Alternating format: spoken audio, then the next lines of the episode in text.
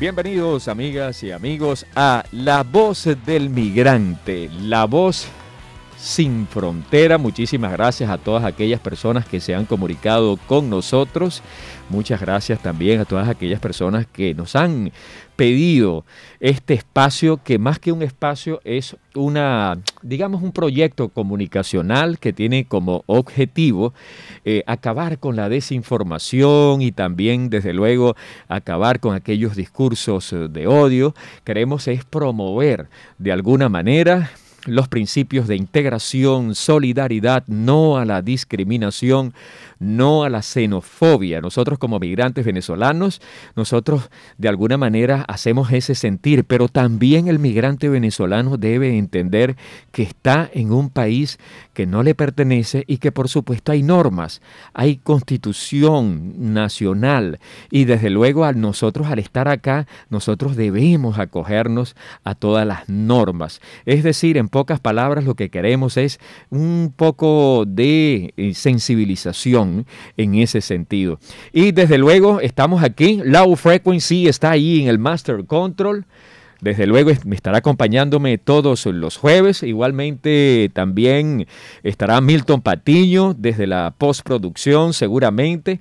Mi nombre es Marcos Montenegro y desde luego este espacio se llama La Voz del Migrante Colombia. Hay muchas voces del migrante realmente este, nosotros hemos querido colocar la voz del migrante Colombia porque definitivamente eh, forma parte de, un, de una coyuntura, de una coyuntura jurídica, de una coyuntura social y hasta económica en la cual este, mm, los migrantes y también la población de acogida eh, están siendo influenciados. Entonces, a decir de esto, nosotros en esta primera edición de La Voz del Migrante eh, debemos decir que es un proyecto comunicacional que busca acabar con la desinformación, como ya lo dije, pero también promoviendo principios y valores de integración, solidaridad.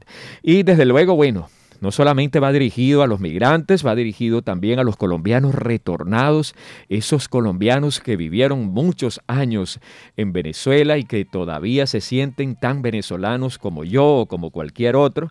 Para ellos va este espacio radial. Em, y desde luego a la población de acogida. Eh, no podemos eh, eh, escapar de que la población de acogida debe ser de alguna manera escuchada en cada uno de los planteamientos. Y así que ya ustedes eh, lo saben, la voz del migrante, una voz sin fronteras, todos los jueves a partir de hoy y, desde luego estaremos eh, replicando toda la información a través de las redes sociales.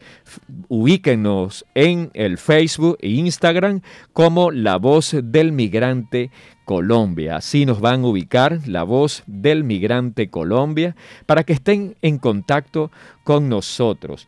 Igualmente, estimados compañeros, a todas aquellas personas que nos siguen a través de las redes sociales, eh, nosotros queremos decirle que este es un programa que tiene varias características. Muy seguramente estaremos eh, nosotros eh, llevando a cabo entrevistas, foros, eh, conversatorios que tienen que ver no solamente con el tema de la migración, sino con el tema de la interculturalidad, que definitivamente es muy importante y que desde luego no lo podemos dejar de lado. Colombia y Venezuela son dos países que eh, están unidos por un mismo devenir histórico, es son países hermanos, eh, muy desde luego unidos por este, la labor patriótica mm, de nuestro libertador Simón Bolívar, pero también es verdad que nos unen la cultura, también nos une muchas veces la gastronomía, nos une la música, pero hay unos que otros aspectos que nos no nos encontramos mucho, ¿no? Eh, y así pudiera yo mencionar en este momento la experiencia que hemos tenido desde el punto de vista cultural. Como ustedes saben, estamos en la ciudad de Barranquilla, Curramba la Bella y aquí definitivamente hay un instrumento musical de viento que es la gaita, muy distintivo en las épocas de Carnestolendas o, del carnaval. Pero allá en Venezuela, este, la gaita es un género musical. Entonces nosotros hemos tenido ciertamente la experiencia de haber unido la gaita como instrumento musical, unido a la gaita como un género musical y definitivamente nos ha ido muy bien, porque más allá de todo eso que nos desune, está el punto único, que es ciertamente la integración, que es ciertamente eh, los principios que nos unen desde el punto de vista histórico. De manera entonces, estimados compañeros, que estamos nosotros aquí con todos ustedes llevando a cabo la voz del migrante, una voz sin frontera, que como les repito, hay un contacto telefónico, el 317-840-4598 a eso tiene WhatsApp y también desde luego a través de las redes sociales Facebook e Instagram. Muy pronto también estaremos eh, transmitiendo a través del canal de YouTube La Voz del Migrante Colombia y a través de allí podemos interactuar. Ustedes pueden eh, tener esta plataforma, migrantes venezolanos, colombianos, retornados y población de acogida, todos unidos por un solo país. Así que ya lo saben. Este programa también tiene un espacio muy interesante y es el que tiene que ver con eh, Desde la ventana. Es una sección que tiene que ver con una mirada que le hacemos a el asentamiento ubicado en el sur occidente de la ciudad de Barranquilla, como lo es Villa Caracas. Villa Caracas es un asentamiento de 3.550 y pico personas. Allí hay 3.351, allí 3.351 personas 3.351 historias que hay allí que contar.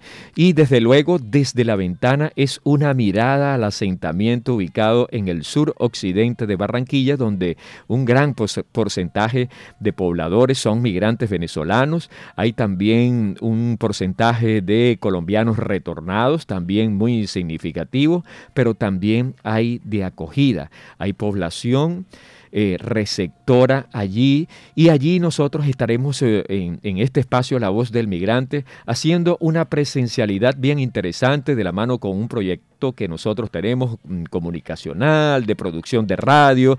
Y desde luego sobre eso nosotros estaremos eh, hablándoles. Este, en los programas sucesivos. Estaremos articulando, estaremos haciendo un trabajo de reportería de calle, estaremos nosotros eh, en pocas palabras, haciendo buenos contenidos radiales que, como ya he dicho, tienen como misión. La misión ciertamente es la de llevar a cabo em, la integración entre los dos países.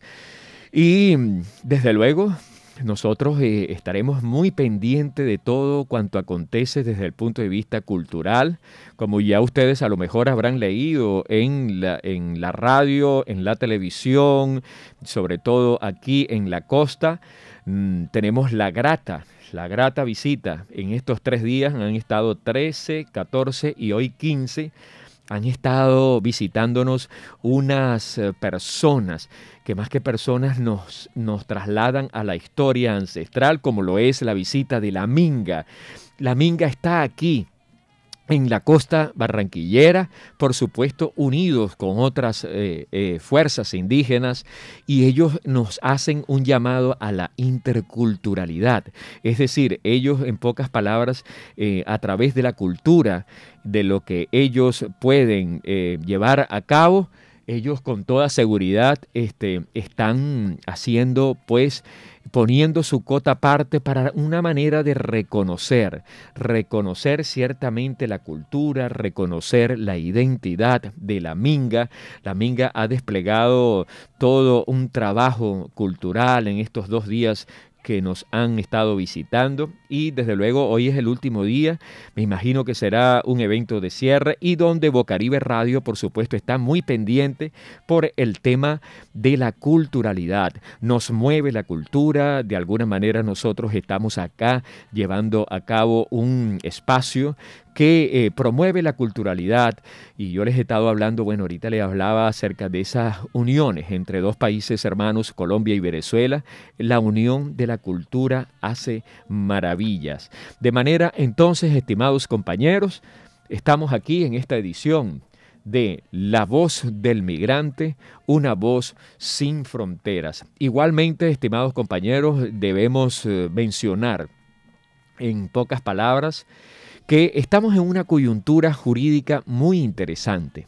Cuando digo coyuntura es porque eh, está llevándose a cabo en Colombia un, un momento llamado el Estatuto de Protección Temporal para Migrantes Venezolanos que por supuesto cualquiera pudiese pensar que es un, problema, eh, digamos una solución a un problema. Sí, de alguna manera es una solución a un problema porque Colombia no sabía cuántos migrantes venezolanos estaban aquí. Ahora a través del Estatuto de Protección Temporal, que no es una, una función de un solo hombre o de un presidente, sino es de un Estado, de un Estado colombiano que vio la necesidad de eh, contar a los migrantes venezolanos. Para eso es el Estatuto de Protección Temporal que está implementándose desde el pasado 5 de junio. Como ustedes sabrán, nosotros como migrantes venezolanos y por supuesto desde la voz del migrante, nosotros vamos a hacer un seguimiento muy, eh, digamos que inmediato, acerca de cómo va el Estatuto de Protección Temporal en los términos de la intervención, en los términos del acceso y por supuesto también en los términos de la efectividad del procedimiento. Por supuesto, eh, para nadie es secreto que em, em, allí en, cuando comenzó eh, la implementación hubo muchos problemas de tipo tecnológicos y desde luego eso trajo como consecuencia que muchas personas no pudieran acceder al estatuto de protección temporal y que también, desde luego, muchas personas eh, eh, al sistema y lo hacían erróneamente, la página colapsó. Ahora hemos podido observar que em, ciertamente el, el estatuto de protección temporal ya lleva unos muy buenos números. Buena parte de los migrantes venezolanos ya han accedido al registro único de migrantes venezolanos y me permito realmente decirles a ustedes qué es eso realmente. ¿Para quién es que va dirigido el Estatuto de Protección Temporal? Y desde luego, nosotros debemos eh, decir que el Estatuto de Protección Temporal es un, un, dispositivo jurídico o es un mecanismo realmente jurídico que va a permitir eh, contar a los migrantes venezolanos, quienes a través de una encuesta socioeconómica aportarán todos esos datos que el Estado colombiano podrá usar para el eh, digamos, eh, para la implementación o la estructuración de todas esas eh, estas políticas públicas, todas aquellas políticas públicas que son tan interesantes y que desde luego ustedes van a tener la oportunidad de gozar desde el punto de vista jurídico. Cuando digo ustedes me estoy refiriendo a los migrantes venezolanos, pero también a la población de acogida. Estudiosos han establecido ciertamente que el Estatuto de Protección Temporal traerá como consecuencia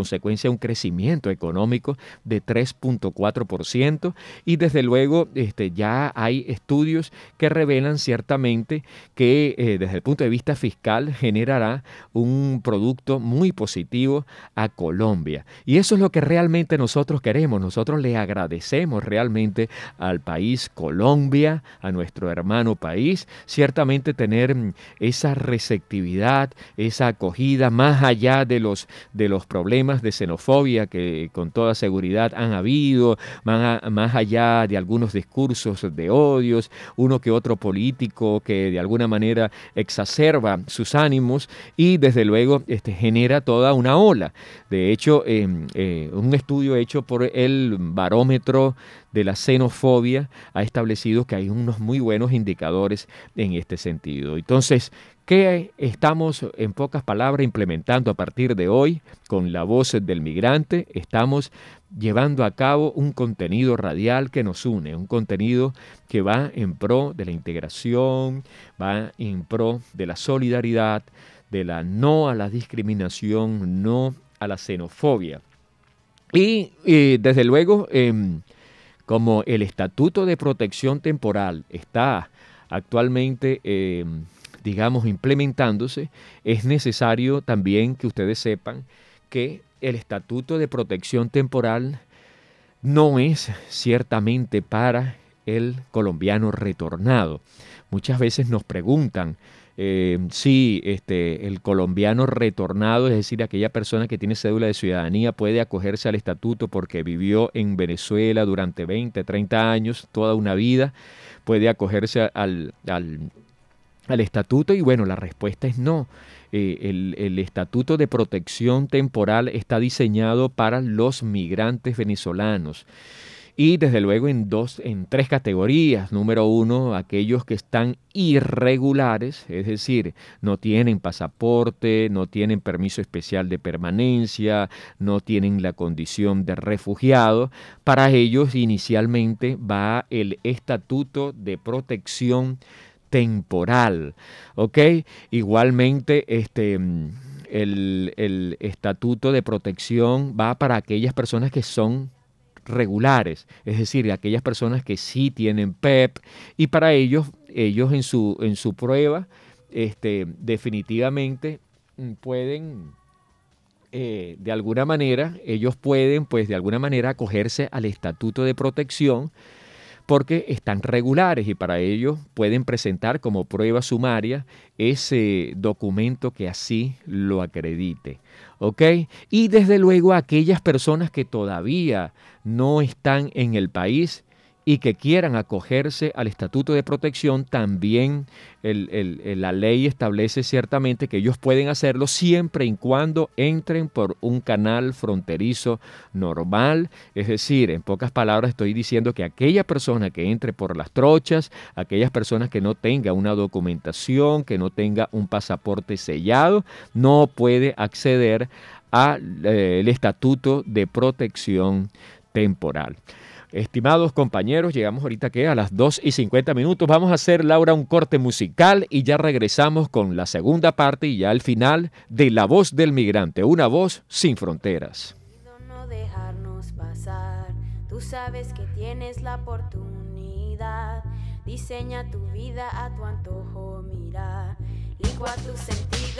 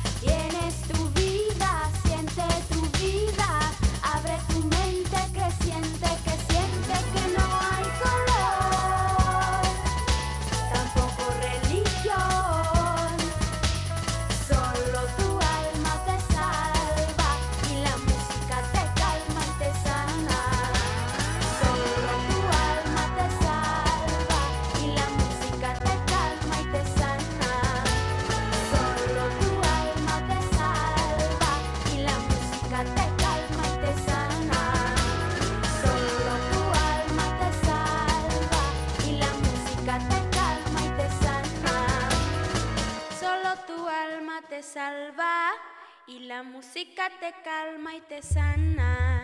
Y te sana, te sana.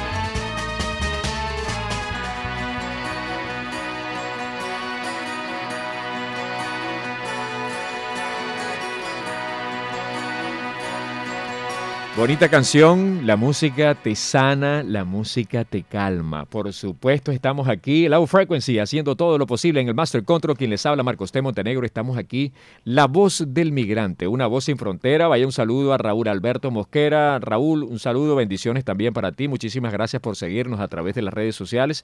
Igualmente a todas aquellas personas que se quieran comunicar con nosotros, pueden ubicarnos a través de La Voz del Migrante Colombia.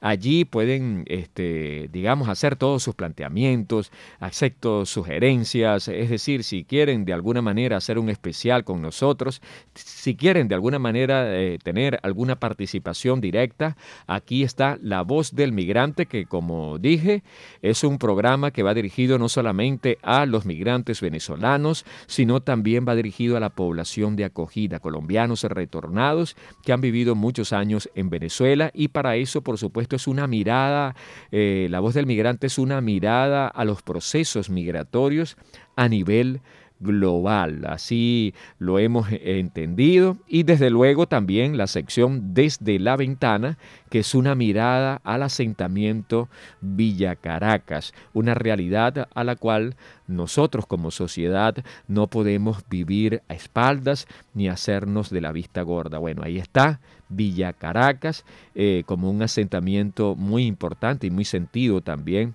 de nuestra sociedad.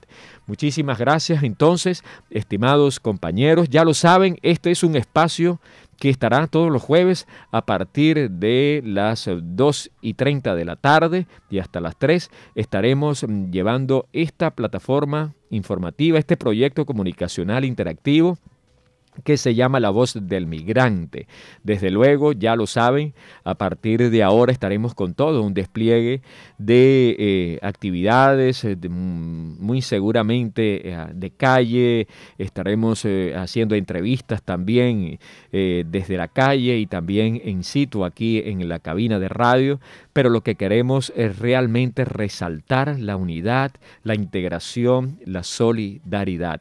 De manera entonces, estimados compañeros, este espacio está dedicado ciertamente como una manera, como una manera de agradecer ciertamente a Colombia por la receptividad de tantos y tantos migrantes venezolanos que están acá y también acoger a los propios, a los suyos, aquellos colombianos retornados. Y también agradecerle a la gente que recibe es un, es un, digamos, una energía de agradecimiento, es una dinámica de eh, gratitud que tenemos los migrantes venezolanos y para ello es este espacio.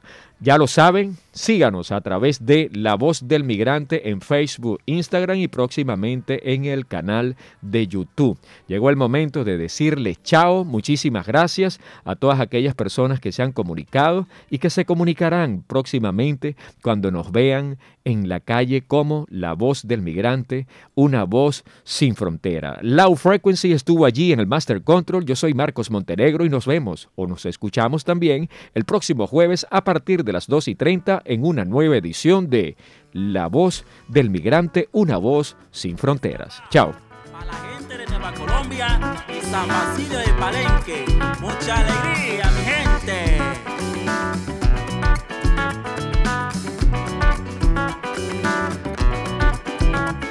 Ay, vendame una alegría, mi negra, con coco y anís.